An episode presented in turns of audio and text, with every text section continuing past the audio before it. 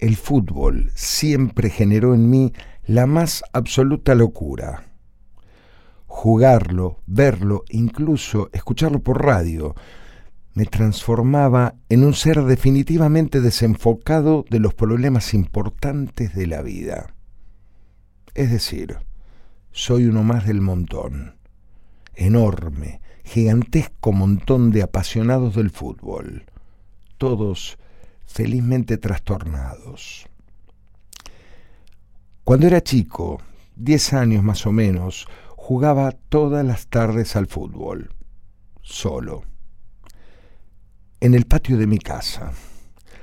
Corrí hasta la mitad de cancha para volver inmediatamente pasando imaginariamente al campo contrario, esquivando, gambeteando árboles que hacían las veces de jugadores contrarios, haciendo paredes justamente contra la pared medianera que me devolvía a la perfección el pase y aproximadamente a tres metros del final del patio definía la jugada pateando contra el paredón convirtiéndome en ese mismo instante en el arquero contrario, intentando atajar la pelota que rebotaba contra esa pared y quería meterse entre los dos árboles que se habían transformado de defensores en los postes del arco.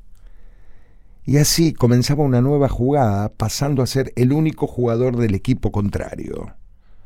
Dos horas, como mínimo dos horas cada tarde, hasta que oscurecía, tanto en invierno como en verano, incluso si llovía. Y durante todo el partido, además de ser el único jugador de la cancha, también era el relator, transmitiendo a viva voz cada jugada y cada gol que además festejaba abrazado al limonero, lejos, lejos el mejor defensor de la cancha. Cuando empezaron a transmitir los partidos por televisión, no me perdía ninguno, gritando como loco cada jugada del encuentro. Hasta que un día Boca perdió contra Ferro, una derrota totalmente inesperada, perdió 1 a 0. Y con mis 12 años empecé a golpearme la cabeza contra la pared, la frente contra la pared. Enajenado como estaba por esa derrota, no me percaté que mi padre estaba mirando el partido conmigo. Y al ver mi reacción me informó que me prohibía mirar más partidos por televisión. Me lo informó con mucha vehemencia y sin decirme hasta cuándo. Tuve entonces un momento de claridad intelectual.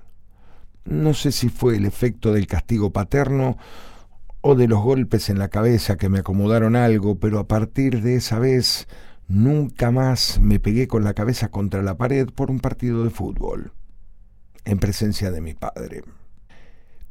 Pero ni a martillazos en la nuca pude reprimir la pasión que este deporte genera en mí. Ya un señor mayor, felizmente casado, estaba mirando un partido por la Copa Libertadores acostado en la cama con mi mujer, que no se divertía demasiado. No se divertía ese referí pedazo de... Era tan escandaloso lo que había cobrado que perdí por un instante la compostura y empecé a gritarle todo lo que se me venía a la boca al televisor. Pero esto, en lugar de tranquilizarme un poco, me alteró muchísimo más.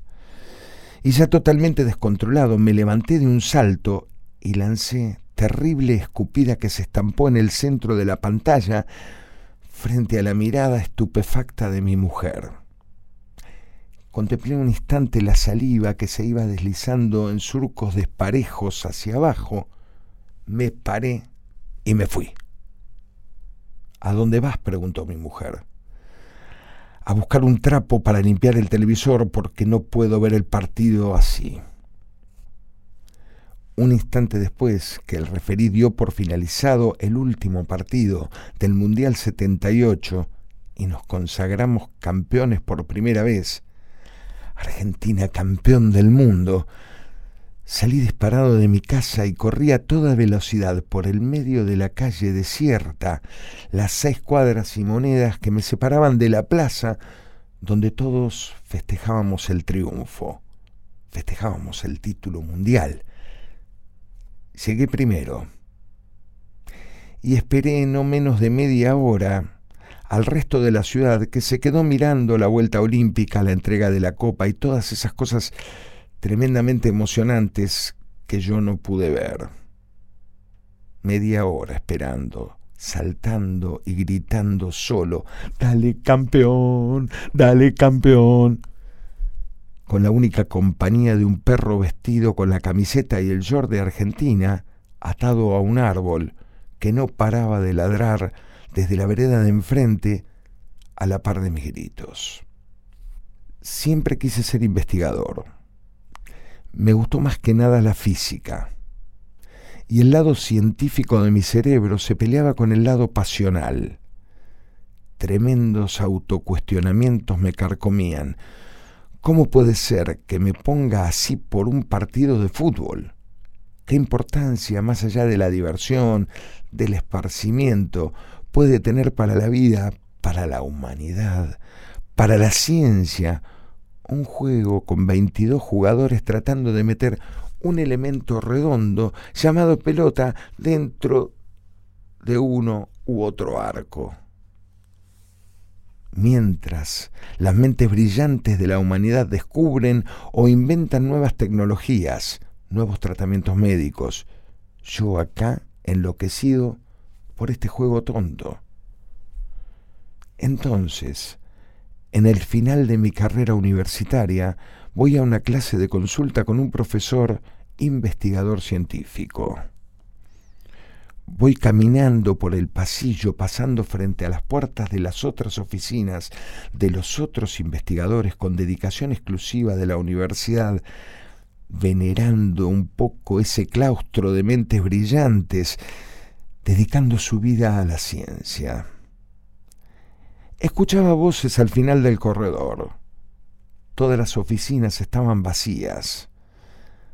A medida que avanzaba, el murmullo se fue convirtiendo en voces alteradas y ya más cerca en todo tipo de insultos expresados por varias personas al mismo tiempo como ya era la hora de la cita para mi consulta, me asomo un poco para ver si mi profesor estaba ahí. Me miró con los ojos saltones, la cara roja de bronca y sin dejar de insultar a los gritos a uno o varios de los otros científicos, me hizo señas que esperase. Me aparté un poco quedando fuera de la vista para no ser maleducado. Y así esperé un cuarto de hora escuchando insultos y argumentos de cinco científicos universitarios que hablaban, gritaban, todos al mismo tiempo. Entre semejante griterío tardé unos minutos en darme cuenta que esa apasionada disputa no era por una cuestión académica. Estaban peleando por una polémica jugada de un partido del domingo por el campeonato local mucho mejor que las respuestas a mis dudas sobre la materia que estaba cursando, dudas que mi profesor despejó unos minutos después de regresar a su oficina y luego de calmarse por lo menos hasta poder respirar con normalidad. Fue la enseñanza sobre la pasión futbolera que me dejó ese hombre. Gracias a él pude amigarme con mi propia persona y lograr que convivan dentro de mí el pensamiento racional y el otro. Me quedé mucho más tranquilo al saber que no era el único loco.